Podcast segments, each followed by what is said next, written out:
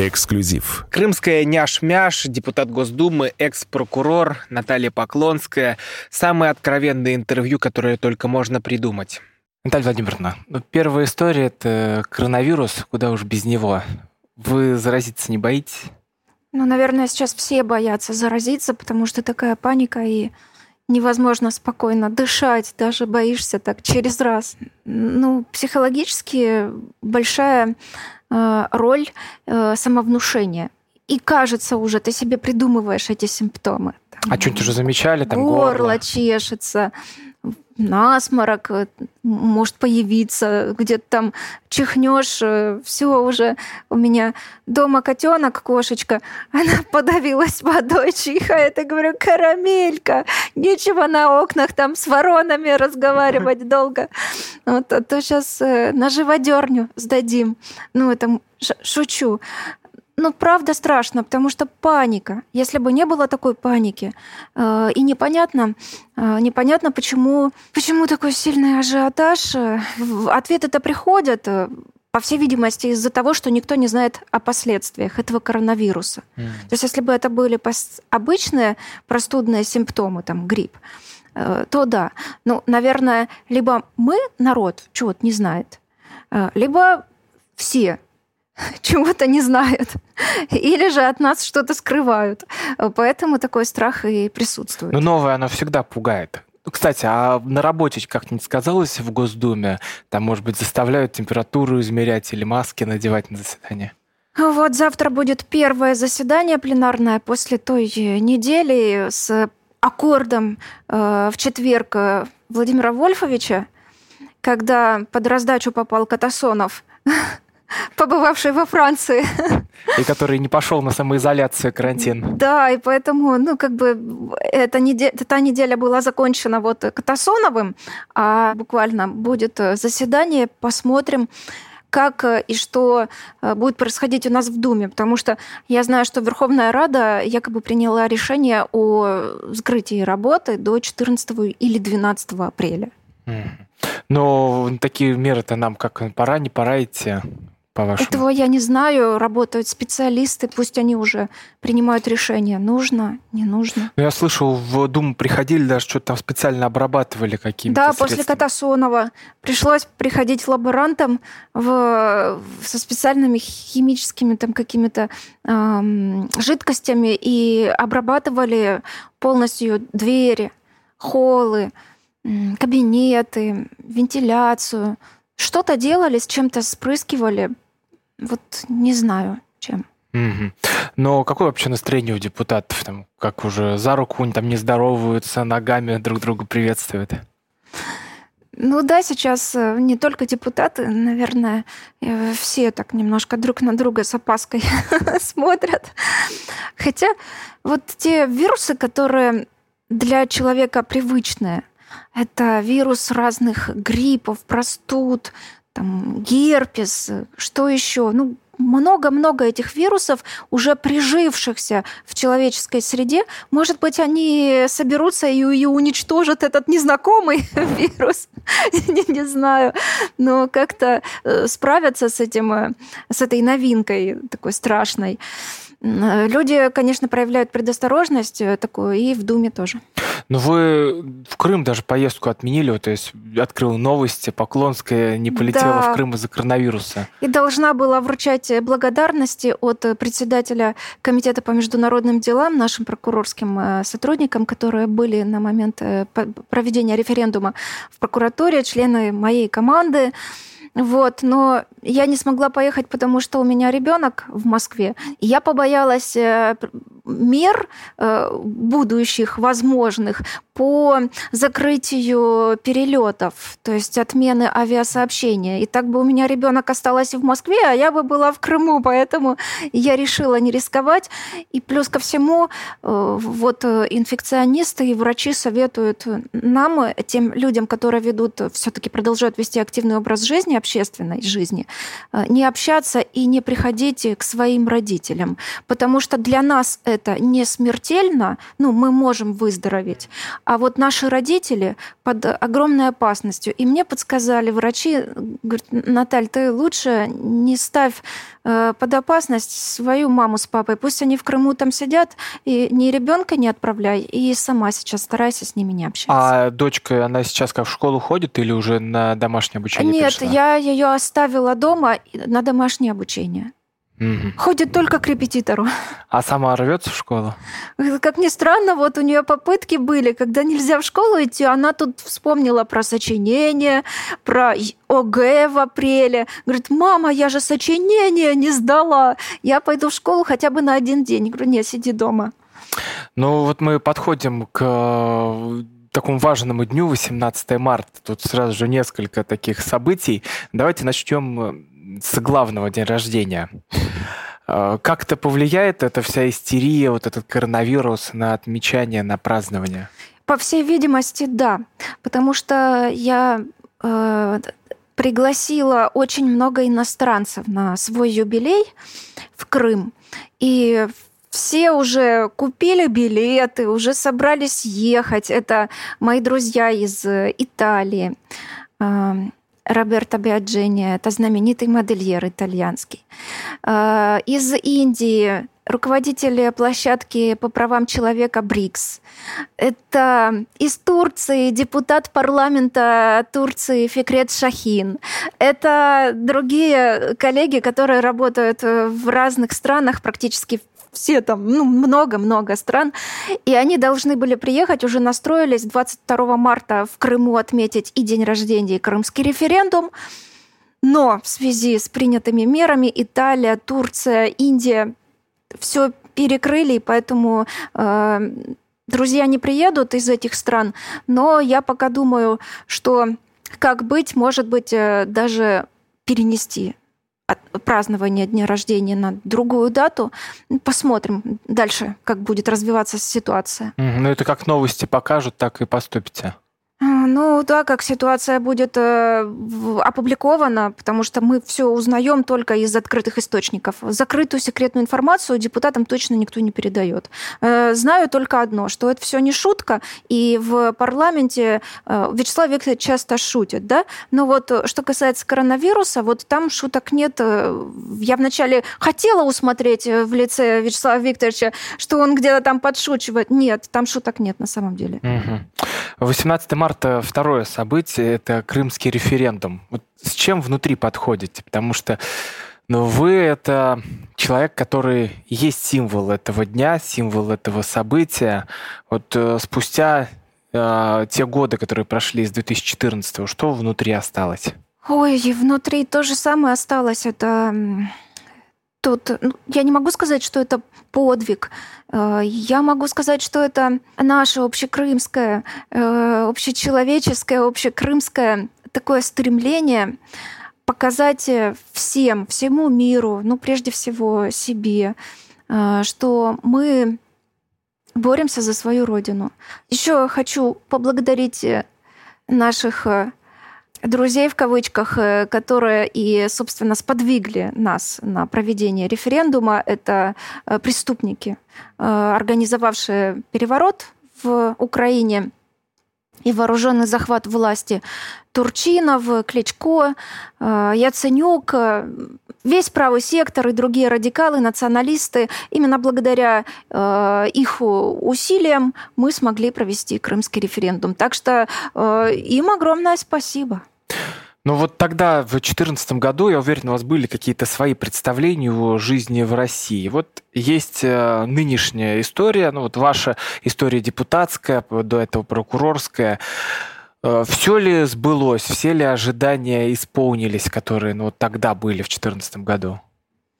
Нет, в 2014 году мы, вот честно, я, я даже не думала о том, что э, вот в России во всех отношениях э, где-то будет лучше, где-то будет хуже. Э, Именно вот э, эти вопросы, они были не то чтобы на последнем плане. Их вообще не было, их не стояло на тот момент, в 2014 году, потому что в 2014 году один единственный вопрос – это как нам э, провести этот референдум, чтобы нас приняла Россия, потому что Никто до конца не знал, какое решение вынесет Владимир Владимирович. Он нам заранее не говорил, что, ребят, вы там проводите референдум, и я вас потом приму. Нет, такого не было. И 18 марта ждали все как э, какого-то дня, вот дня X, когда вот все это свершится. И сто процентов от президента все крымчане услышат, что да, э, мы берем крымчан под наше крыло, ну, в Россию. Нет, такого не было. Поэтому э, стоял вопрос о спасении. Спасении жизни, спасении Крыма. Э, я уже говорила раньше, что референдум – это необходимая оборона, крайняя необходимость. Если смотреть через призму уголовного законодательства, то крымчане действовали, и я действовала в условиях необходимой обороны. Поэтому и мысли были только о том, что как бы спастись. Но мы не думали, что, что мы проведем референдум, потому что в России круче, там э, зарплаты лучше, там пенсии, там социальное обеспечение. Нет, такого не было.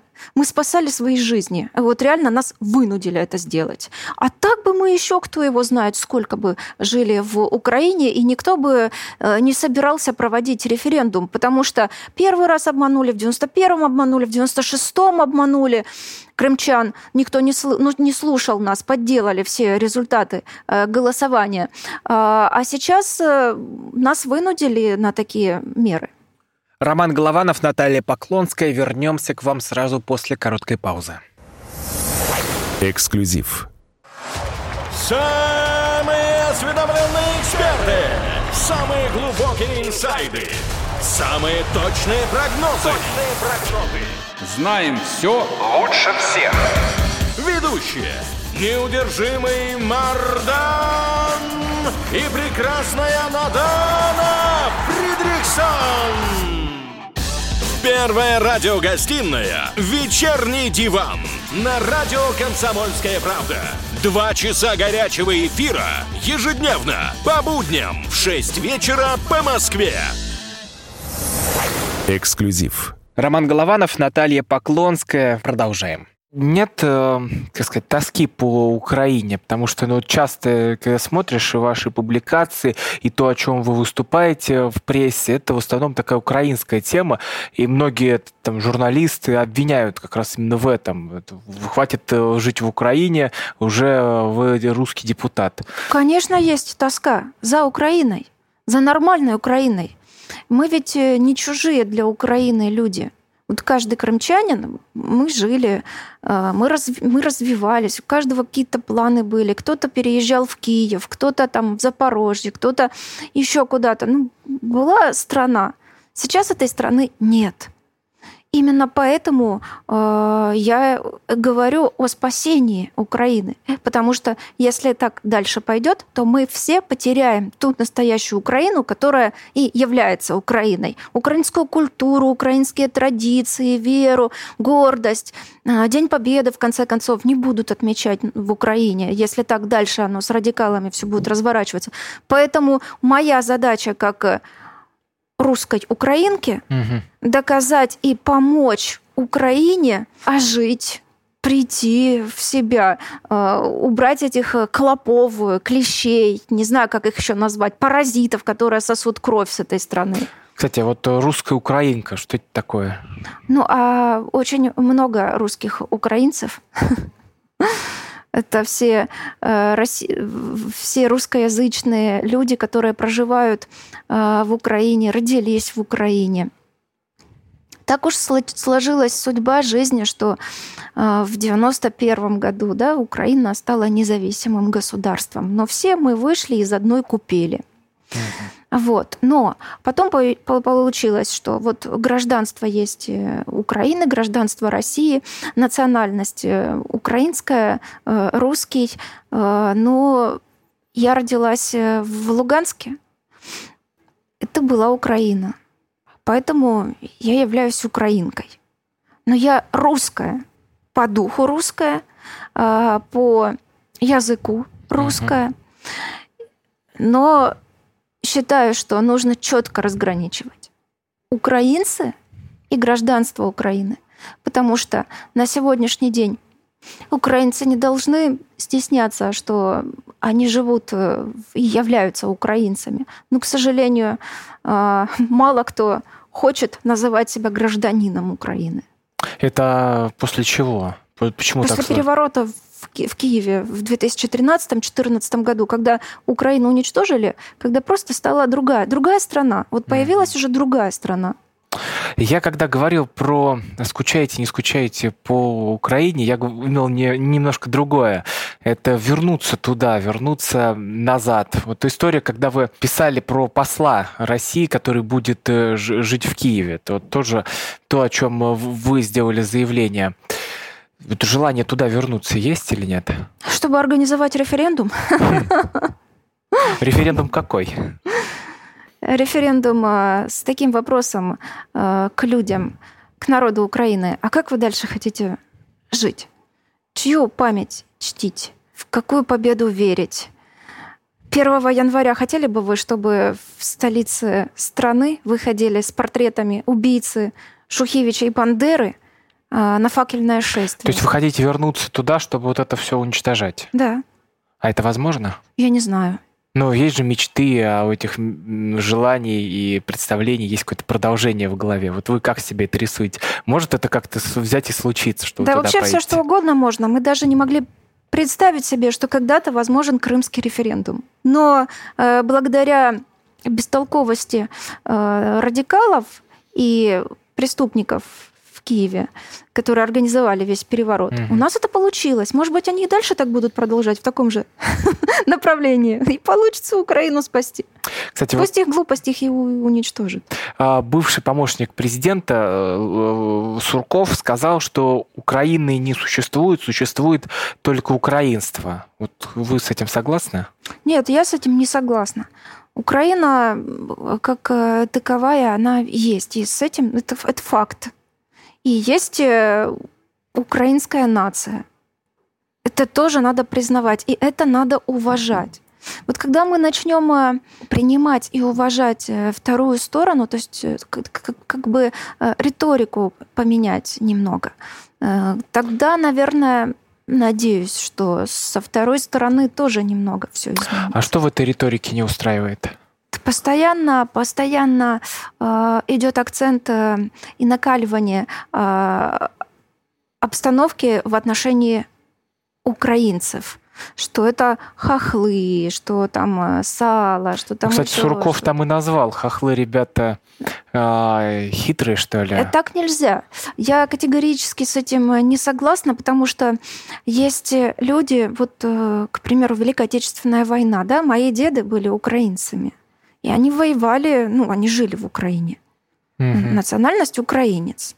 И вот они воевали, они погибали. И, и как мы можем всех людей равнять э, вот э, под э, эти смешки такие? Сало, хохол? Нет, не нужно. Люди погибают, люди, люди должны гордиться своей национальностью. Они не виноваты в том, что развелись эти, я уже сказала, клопы бандеровские. Вот, э, вот это хохлы, вот это негодяи. Их надо уничтожать. А возможно присоединение Украины к России? Э, Я считаю, что необходимо примирение Украины с Россией.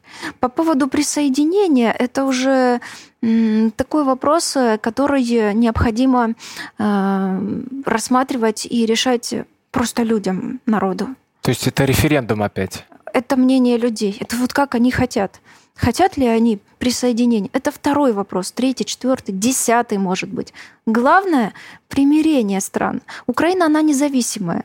Не надо, пусть будет независимое государство, но братское нам государство. Пусть оно будет процветающее государство, но братское нам государство. И мы вместе будем развиваться и э, идти дальше. Но, может быть, это и пугает как раз украинцев и всю Украину, когда у нас постоянно говорят, мы вас присоединим, мы на вас смотрим, но как на там, я не знаю, на младшего брата, которого можно всегда взять там за грудки, иди сюда, иди туда. Может, вот это пугает в нашей риторике? Такой риторики в принципе не должно быть. Нужно, опять-таки, уважительно. Вот как президент, да, президент наш Владимир Владимирович, он ведь не говорит, никогда из его уст не было такого, чтобы он неуважительно высказался об украинцах, либо сказал, что мы когда-то присоединим Украину. Такого не было, и он не позволит себе этого сказать. Нужно брать пример с Владимира Путина – Потому что э, такие вещи говорить нельзя. И думать об этом тоже не нужно. Нужно уважать вторую страну, независимую, суверенную, и просто в нормальных э, отношениях, взаимоотношениях строить политику, направленную на развитие наших обеих стран. Ну, кстати, у Путина тоже было выступление по украинцам, помните, по истории, что и оно сводилось-то, в принципе, к тому, что... Что мы все с одной купили. Да, да это действительно так. Но история так э, сложилась, что мы были с одной купили, но превратились в разные страны. Ну, это, mm. же, это же ход истории, это же человеческая деятельность. В результате развития, прогресса, там, э, времени так получилось, что мы, мы создали две страны, Украину и Россию. Ну и теперь нужно дальше идти. Mm-hmm. Так бывает. А, Наталья Владимировна, вот э, очень такой важный вопрос во, во, всей, во, во, все, во всей этой истории, которая происходит. Вот вы часто выступаете про Украину, и но сейчас это по-другому звучит. Вот если мы от, отъедем назад на несколько лет, там вы говорили ну, совершенно другие вещи. Ну вот как раз та риторика, мне казалось, даже звучала, которая ну вот и пугала а, Украину, пугала украинцев. Что поменялось? Это я говорила радикалам, которые развалили страну. И знаете, когда действуешь в условиях крайних условиях, в крайней необходимости, необходимой обороны. Это морально очень подстегивает к э, высказываниям резким. Mm-hmm. Потому что там э, на кону стоит э, очень многое, сам, ну, все, что есть. Абсолютно. Поэтому сейчас, исходя из того, что я стала политиком, что я смотрю за э, ситуацией э, развивающейся у нас в стране, в Украине, э, в Крыму, я прихожу к более таким э, своим выводам, э, которые могут меняться. А вот сейчас будут новости, а после них вернемся к вам, Наталья Поклонская, Роман Голованов. Эксклюзив. Как дела, Россия? Ватсап-страна! Это то, что обсуждается и то, что волнует. Это ваши сообщения в прямом эфире, в том числе и голосовые. Каждый день с 11 до 15 часов с Михаилом Антоновым. Эфир открыт для всех. Включайтесь. Радио «Комсомольская правда». Радио про настоящее. Эксклюзив. Новости прошли, а мы остались вместе с вами. Депутат Госдумы Наталья Поклонская, я Роман Голованов. 18 марта, юбилей Натальи Поклонской. Ну, по этому поводу мы и собрались здесь. Продолжаем.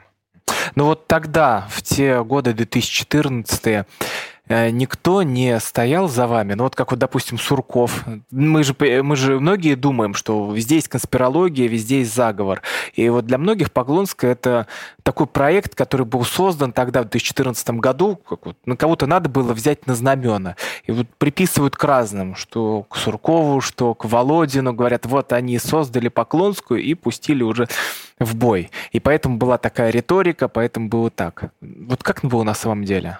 Э, Суркова я по сей день не видела. Ни разу. Личной встречи у меня с ним не было. Разговора с Сурковым у меня ни по телефону, и вообще никак не было. Вот э, то, что по телевизору показывают в интернете, я могу посмотреть фотографию Суркова, и все. Поэтому знать я его не знаю.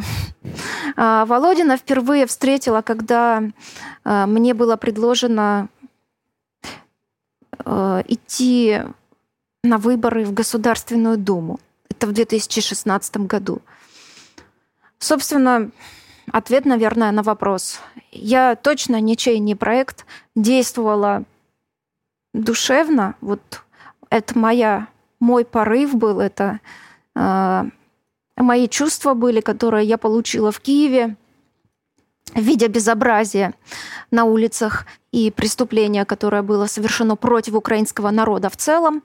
А, поэтому все, что я сделала, это сделано от души. Искренне меня никто не учил этому, никто не наставлял, не подсказывал. Да, а, единственное было, это Сергей Валерьевич Аксенов э, говорил, что Наталья нужно почаще, почаще выступать в прессе, потому что ну, людей это интересует, и нам надо рассказывать, что на самом деле происходит. Собственно, я этим и занималась тоже.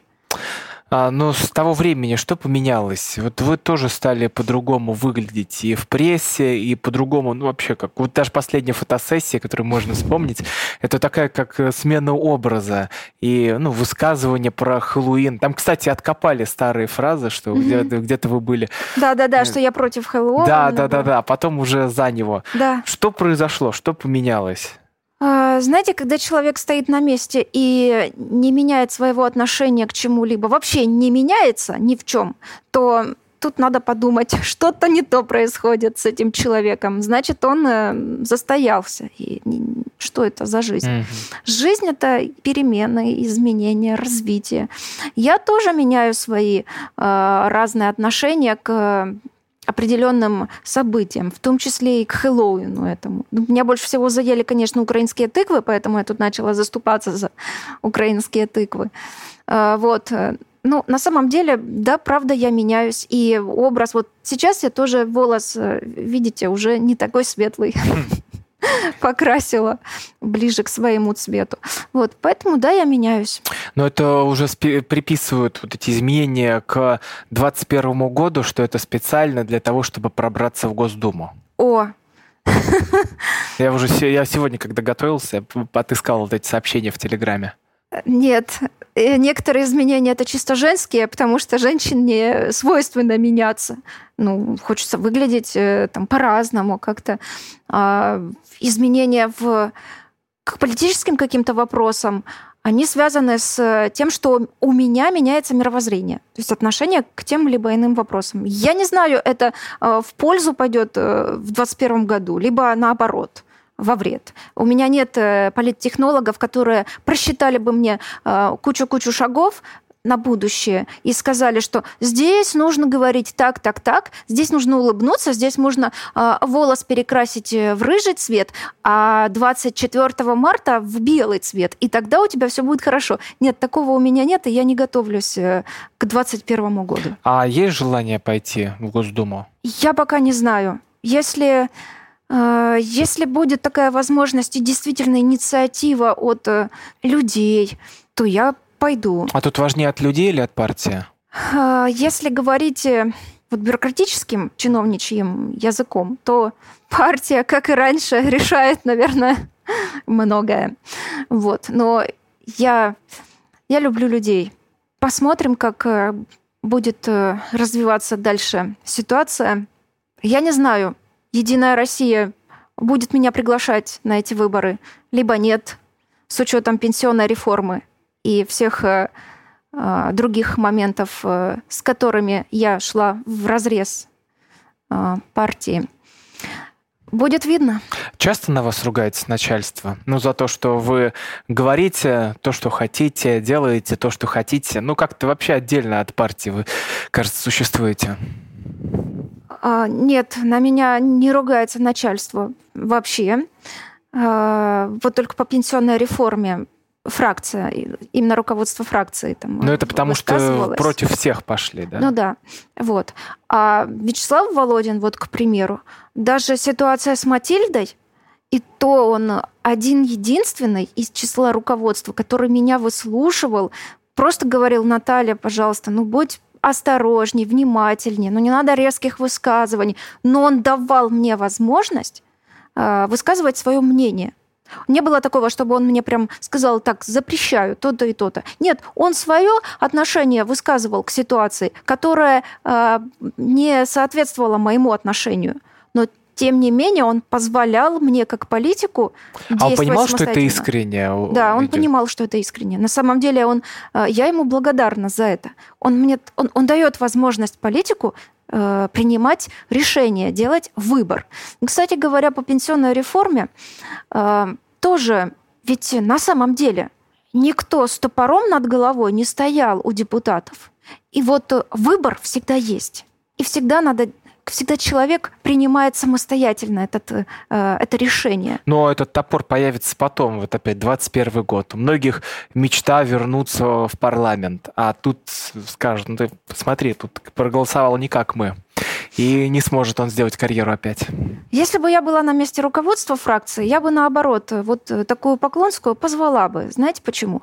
А потому что единственное мнение, э, ну, это, это важно, это так видно, это так наглядно, что э, у меня есть собственное мнение, что есть э, группа людей, которые понимают, что э, можно обратиться ко мне и даже э, в тенденции общего какого-то отношения к какому-либо вопросу важному, я могу пойти в противовес этого решения. Но... Это важно для фракции. Ну, кстати, ведь при нашей такой монолитности власти, может быть, это наоборот и невыгодно. То, что кто-то как такой вырывается всегда один, а, и полностью конструкция может от этого рухнуть. А дело в том, что монолитность власти э, людей не очень устраивает. И поэтому как раз-таки это и выгодно. Показать, что у нас нет монолитности власти. У нас есть политика нормальная, у нас есть политика свободная, где есть э, другие политики, имеющие свое собственное мнение, они э, под общую ну, тенденцию э, идут. Это, это важно. Я считаю, что этим надо пользоваться и как-то в свою пользу э, все э, перекручивать. Ну хорошо, давайте тогда по этому пути пойдем.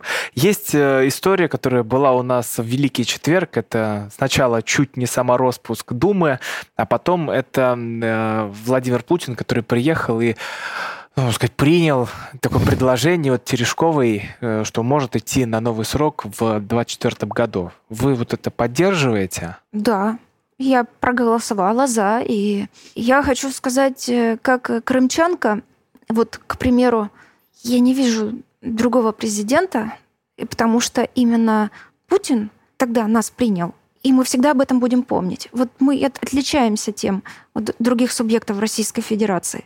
Что бы ни происходило, что вы всегда будете за него голосовать? Потому что мы ему обязаны, потому что мы помним то, что он нас спас. Вот реально это так.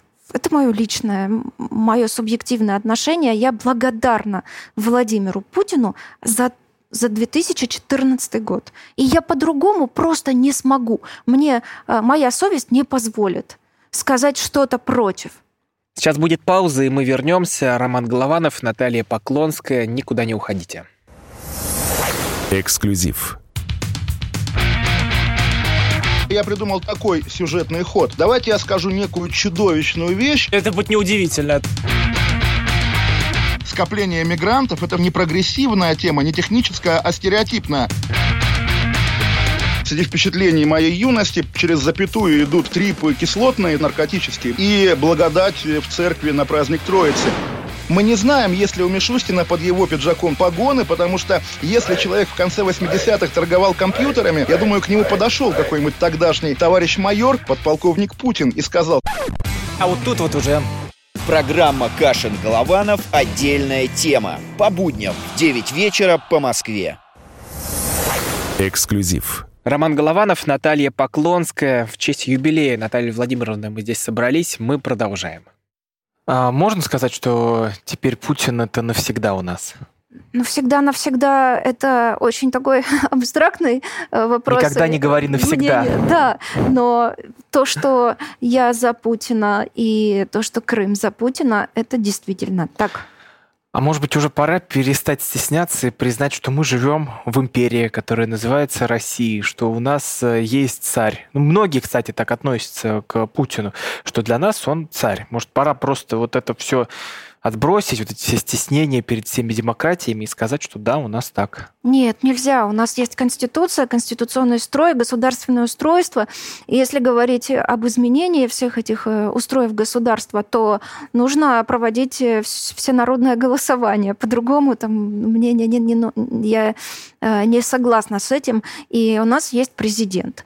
И если будет какой-нибудь Иванов Иван Иванович, да, к примеру, который скажет, э, слушайте, не хочу терпеть эти санкции, давайте Крым вернем.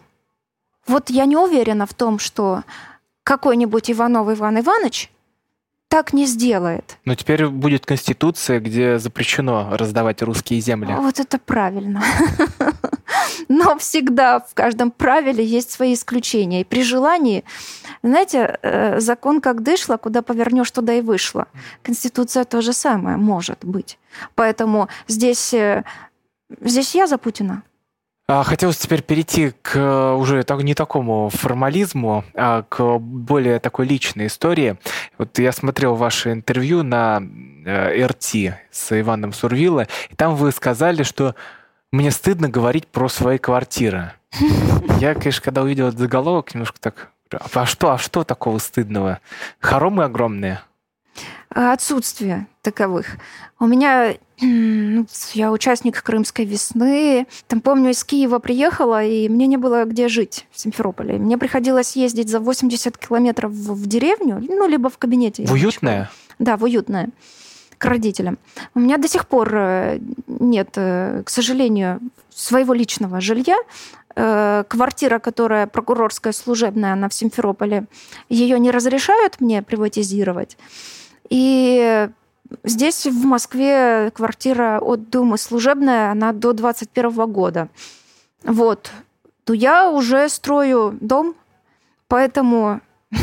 Большой? Ну, больш... для нас с Настей нормально. У нас один этаж, а второй будет мансандровый, то есть без отопления, ну, как под крышей. Но это так, такие в расследование Навального не попадают обычно? Не знаю, мне кажется, хиленько как-то. А еще есть проблема есть с квартирой в Крыму, которую не приватизировали.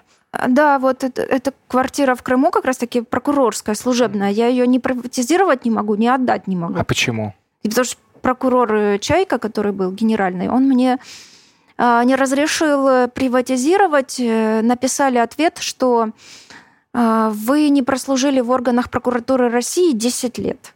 Я пишу, так я 13 лет прослужила в органах прокуратуры. Ты-то кто не в России? А указ Путина о том, что все приравнивается, как-то не распространился на эти все моменты. Поэтому есть... И решить никак не получается? Я к новому генеральному прокурору еще не обращалась. Ну, посмотрим. Угу. А вторая тема – это то, что там же прозвучало в интервью, это про развод. Вы же говорили, что не будете вот это, ну, эту ну, тему... я не комментирую. А почему там вот решили открыть? Нет, у меня Иван спросил, какой самый тяжелый период э, ушедшего года. И я сказала, это период развода.